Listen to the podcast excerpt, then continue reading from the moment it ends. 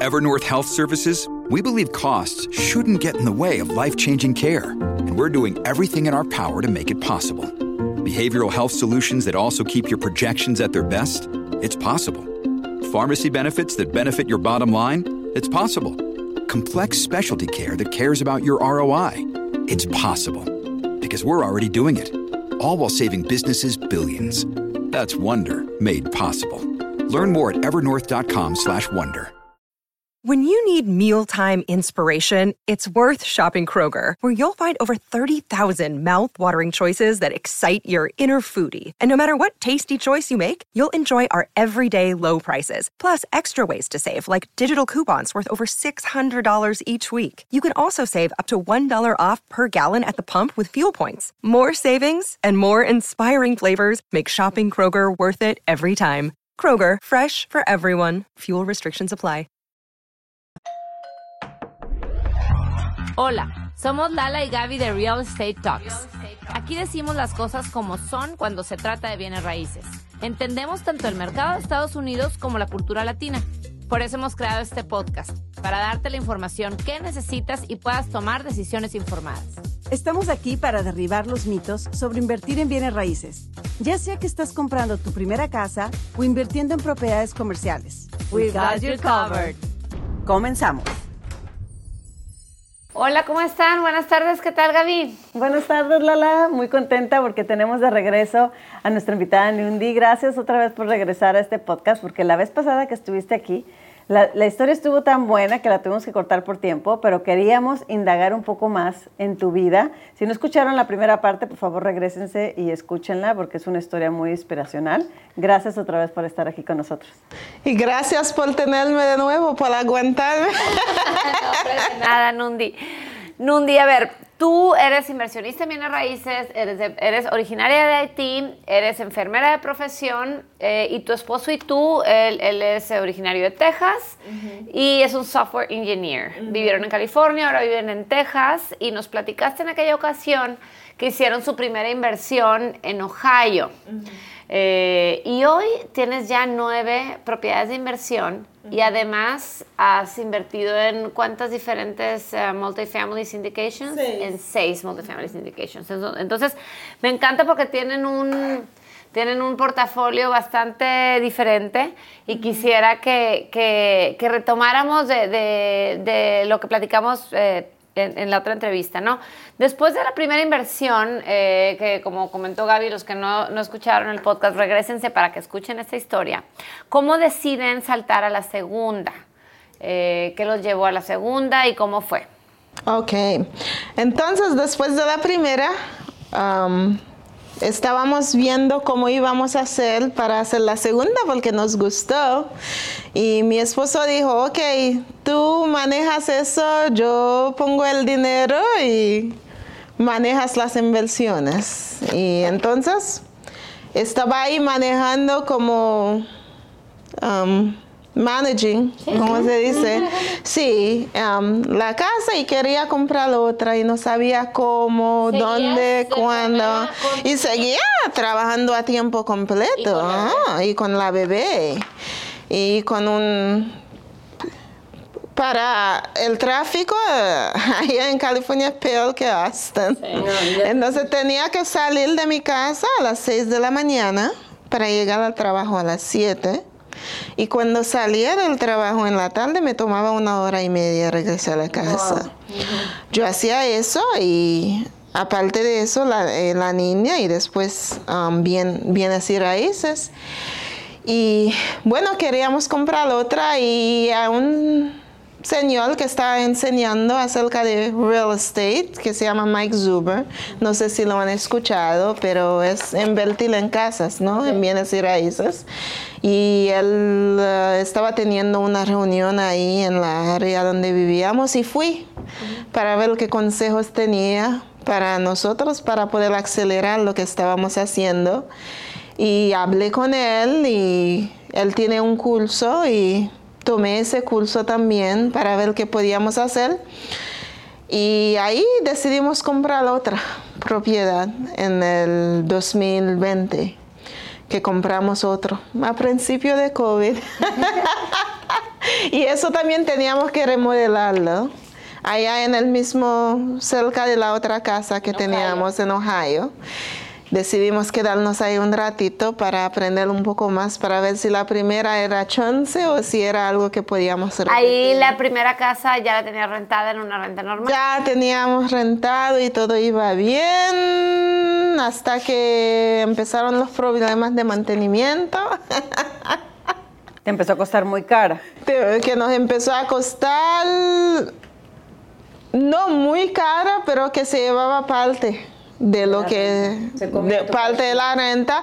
Y además la persona que estaba rentando era enfermera y en ese entonces las enfermeras estaban ganando bastante dinero haciendo trabajo de viajar y parece que a ella le llamaron para viajar y no sabía cómo quebrar el contrato y buscó la manera de quebrar el contrato y la propiedad se quedó como casi seis meses sin inquilinos. Wow. So, eso también tuvimos que aprender que hay que tener dinero en los fondos del negocio para cubrir esas cosas. Claro, esos periodos de, de vacancy que, que, no están. Sí, sí. Entonces, y en ese año mismo, en el 2020, eh, decidimos mudarnos de California. Porque ya como estábamos en casa, yo había tomado un break de mi trabajo porque no tenía quien me cuidara la niña y la persona que me la cuidaba ya era mayor y no quería exponerse porque como yo estaba en el hospital y estábamos decidiendo mientras yo estaba con la niña y los daycare estaban cerrados qué iba a hacer yo Um, porque para mi trabajo, la naturaleza de mi trabajo es ir a trabajar, no es quedarse en casa a trabajar. Y mi esposo dijo, bueno, ¿por qué no te quedas en casa? Nos vamos para Texas, compramos una casa, vamos a tener más espacio ahora que ambos estamos en la casa mirándonos y la niña necesita donde jugar porque hasta los parques habían cerrado. Sí, Y ahí estábamos en un... California, ¿no? Sí, entonces no podíamos ir ni al parque. Si te veían te daban una multa. Entonces decidimos venir a Texas, donde todo es más grande. y no estaba trabajando en ese momento, estaba decidiendo si iba a volver a trabajar en el hospital o no. Y decidimos que yo me iba a quedar en casa y me iba a enfocar en bienes y raíces a tiempo completo. Y fue cuando te pusiste a estudiar para sacar tu licencia de realtor. Exacto, de, de, paso me dijo mi esposo, bueno, ya que vas a hacer eso, ¿por qué no te haces realtor? A ver si te gusta. Puedes ayudarnos y ayudar a otros que están buscando. Y yo dije, ok, está bien. ahí fue, conseguí mi licencia de realtor. Y compramos la segunda casa, lo estábamos remodelando también. La segunda casa en Ohio. En Ohio. Y teníamos nuestra casa aquí y ahí fue donde empezamos a pensar, ok, podríamos invertir en otra cosa um, que sea más pasiva. Porque mi esposo dijo, puedes seguir haciendo eso, pero a mí no me gusta um, remodelar. Eh, remodelar, tener que supervisar a una compañía, ni nada de eso. Sí, él quería algo más pasivo. Él quería algo más pasivo, entonces él dijo, vamos a aprender. Él empezó a escuchar podcasts, y a conocer a la gente como Sandy aprender de lo que es um, multifamily. multifamily. Y yo también empecé a aprender acerca de eso y otras inversiones como rehab y short term. Y cuando vimos cómo iba el mercado... Um, iba para arriba. Iba para arriba, pero decía mi esposo, porque él es bueno con los números, tiene un minor en accounting, y él dijo, todo lo que sube tiene que bajar. Entonces conocíamos a amigos en el 2008 que habían perdido todo haciendo fix and flip. Y él dijo, si vas a hacer fix and flip, tienes que hacerlo ahora. Si esperas un año o dos, no va a poder hacerlo. Y decidimos no hacer fix and flip aquí en Austin, porque estábamos pensando en hacerlo en Austin, sino comprar más propiedades de single family e invertir en syndication. Entonces fue ahí, yo creo en el 2021, por ahí, que empecé a ir al JV Club y conocí a Lala ahí. Ah, sí, sí, sí. Y ahí- Pero entonces después de la segunda propiedad que compraron en Ohio, tú comentas, tienes nueve propiedades y los seis syndications. Y luego de ahí te fuiste a invertir en syndications. Invertimos en syndication mientras también comprábamos casas para nosotros, porque nunca habíamos invertido en syndication. Y de- del dicho al hecho, a un gran estrecho, como dicen, y estábamos aprendiendo a entender multifamily. Y claro, invertimos en un par de syndication que eran malos, que no nos fue muy bien. Eso es parte de la educación. Totalmente. Y ahí aprendimos que antes de invertir en algo uno tiene que entenderlo, no solamente darle el dinero a alguien, porque habíamos hecho investigación sobre los sindicatos y todo eso, pero no era tan profundo porque no teníamos tanta experiencia Claro. como ahora y seguimos aprendiendo. Pero lo que aprendimos de esos errores, porque um, uno de los edificios se está perdiendo, por así decirlo. Está en proceso eso. Todavía, todavía estás en uno de esos deals.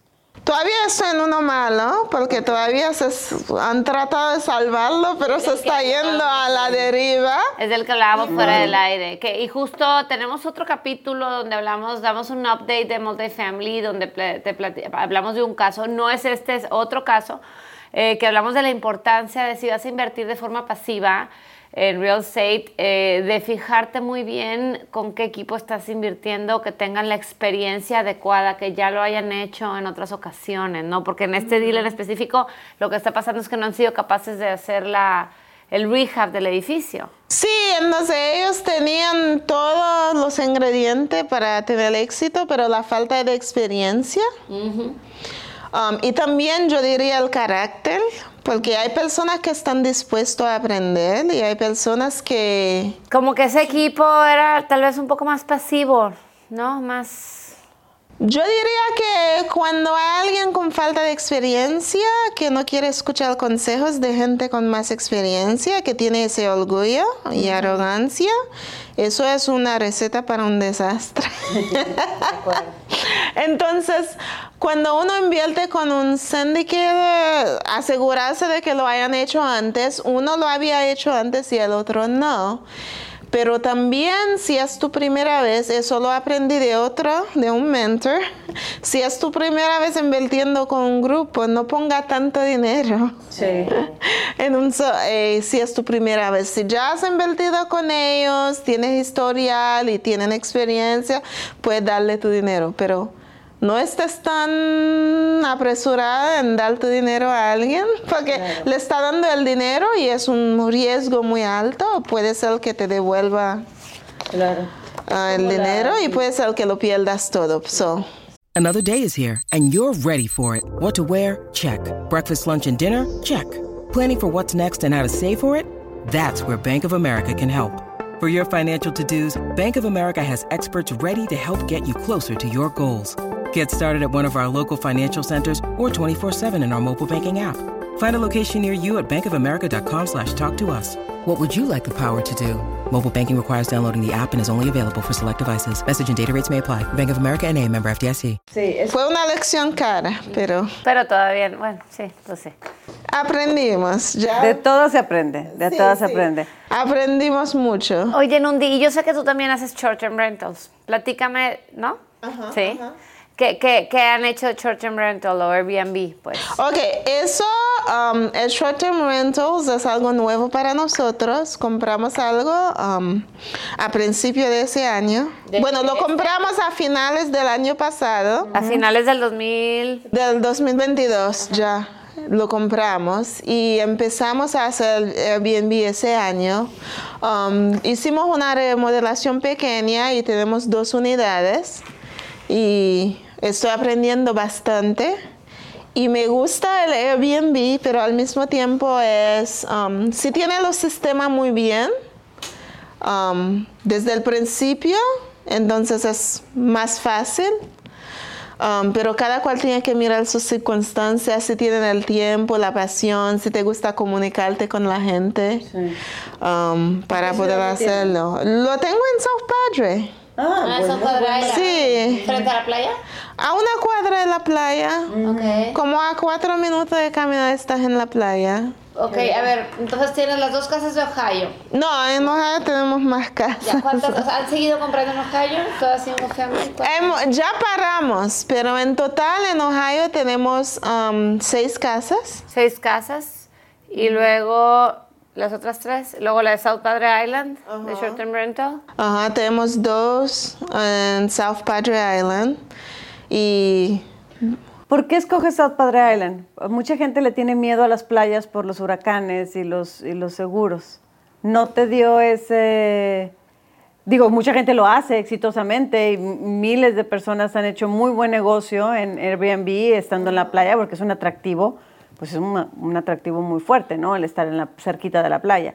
sí. Pero ¿cómo, ¿cómo compensas eso? ¿Cómo lo analizan? ¿Por qué decides esa? Y también ¿por qué decides esa y no por Aranzas, que estamos más cerca? O Galveston? Sí, ok, estaba pensando en los tres, Port Aransas, Galveston y South Padre. Fuimos a visitar los tres. Nos gustó South Padre porque estamos cerca de México y la playa es mejor.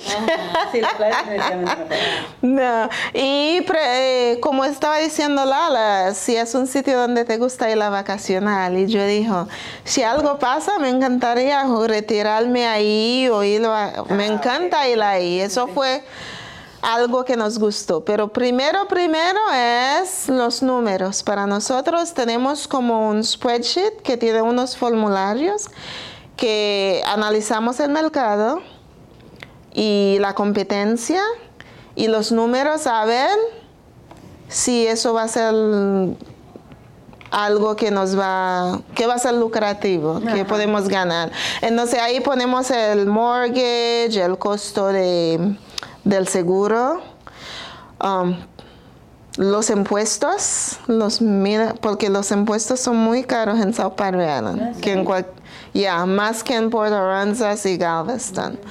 Que ya, ponemos eso, momentos donde no hay nadie que esté rentando. um, si algo va mal, ¿cómo vamos a poder pagar el mortgage si pasamos meses sin tener a nadie? Um, ¿Cómo vamos a recuperar el costo? En mente el plan de salida. Si, si las cosas salen mal, ¿cómo voy a salirme de esas? Claro. Y cuando estábamos analizando los tres mercados, vimos que eh, Port Arlanza no estaba en nuestro presupuesto. Entonces ya dijimos, no, con lo que vamos a pagar no vamos a ganar nada. Ok, no Port Arlanza. Miramos a Galveston, miramos a South Padre y habían dos casas, una en Galveston, casi el mismo precio que South Padre y lo que notamos es que en Galveston siempre están saliendo casas para vender y que parecen buenos y es un buen mercado, pero para nosotros cuando miramos a South Padre casi nunca hay muchas casas para vender allá, especialmente en esos precios. Y es una isla, no es como que pueden hacer más tierra. Está limitado. Sí, empezamos a preguntarnos, ¿y por qué? ¿Será porque la gente que está invirtiendo allá están ganando tanto que no quieren vender sus inversiones? Pero Galveston siempre hay algo en el mercado. Entonces, cuando analizamos todos los hechos, decidimos por South Pa- Padre Island y nos está yendo muy bien. Y cada oportunidad que tenemos de ir allá a pasar un fin de semana o algunos días, vamos porque nos gusta. ¿De qué precio fue la casa? Lo compramos a 560. Ok. Sí. Y tienes una compañía, un property management que te lleva la... Lo estoy haciendo yo misma por ahora y como tenemos los sistemas ya tan... um, al principio fue mucho trabajo. Sí, ponemos sangre y sudor en eso, pero ya um, todo está como con los sistemas que tenemos. Tenemos un- una buena compañía que lim- de limpieza, tenemos mantenimiento, entonces tenemos todo funcionando muy bien. Qué padre. Y pregunto del precio porque es interesante ver cómo vas creciendo, cómo desde tu primer compra y cómo va cambiando tu perfil de inversionista. Lo importante aquí es accionar y como dijimos, eh, actuar hoy, si tú, al principio su primera adquisición fue de 20 mil dólares, han podido, con la experiencia, han podido incrementar ese ticket y diversificar en el tipo de activo. O sea, de una renta normal un multifamily como syndication, un short-term rental, y ahí también te puedes ir dando cuenta qué es lo que te gusta y qué no, y en dónde te quieres enfocar, ¿no? Sí, ahora yo quiero enfocarme en multifamily porque eso es la buena temporada y vienen días hasta mejores. Peor para algunos que van a perder los edificios, pero lamentablemente eso es como funciona la cosa. Cuando hay crisis, cuando trabajaba para el gobierno decía, never let a crisis go to waste. Nunca desperdicies una crisis. Entonces en la crisis hay oportunidades también. Entonces, claro. viene la oportunidad para multifamily ahora. Porque muchos, muchos, eh, para los que no están enterados, ahorita muchas gente que compró multifamiliares, que lo compró con, con préstamos variables, están, con las tasas subieron demasiado, más de lo que pensaban, entonces estamos llegando a un punto, están venciendo estos créditos y ahorita estamos viendo un mercado y vamos a seguirlo viendo donde los edificios de departamentos y de oficinas también creo que más, eh, pero estamos hablando de multifamily, están en descuento, están vendiéndose 20% más abajo de lo que se vendieron hace tres años y es un buen momento, nada más hay que estar bien abusado. Lo que pasó con residencial en el 2008. Eso es lo que está pasando con multifamily, se va a poner peor, entonces ahora es el momento para los indicadores, los buenos, como dicen en inglés, seco swim, se van a hundir o van a nadar. Entonces los que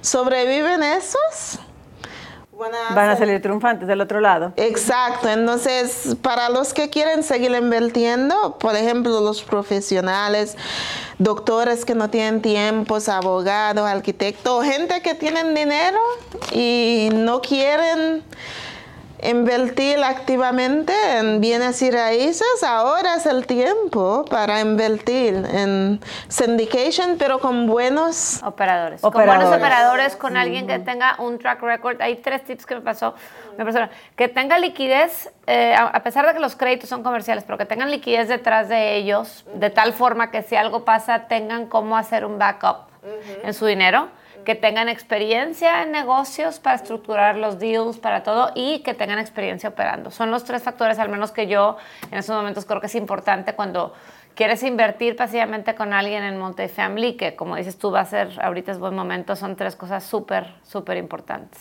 Y si ya han sobrevivido el 2008, mejor todavía. Claro. Ay, Nundi, pues muchísimas gracias. La verdad es que siempre es un placer platicar contigo y aprender de, tu experiencia y, pues encantada de, tener esta oportunidad. Muchísimas gracias. Gracias Lala y gracias Gaby. Un placer estar con ustedes. Es una energía hermosa y, me encanta cómo ves este tema que a mucha gente le causa mucho estrés. Lo, lo, lo platicas ligero lo platicas muy ligero y la verdad que eso se transmite. Muchísimas gracias. Gracias.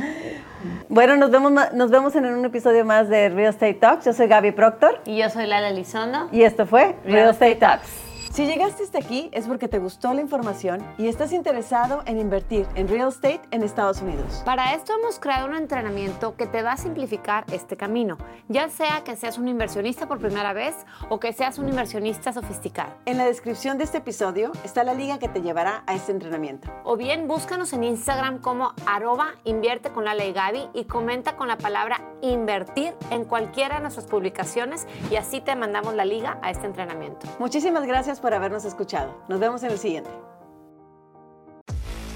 Escucha un episodio nuevo de Real Estate Talks cada semana. En tu plataforma favorita para escuchar podcasts. Ponte en contacto con nosotros en lalegaby.com.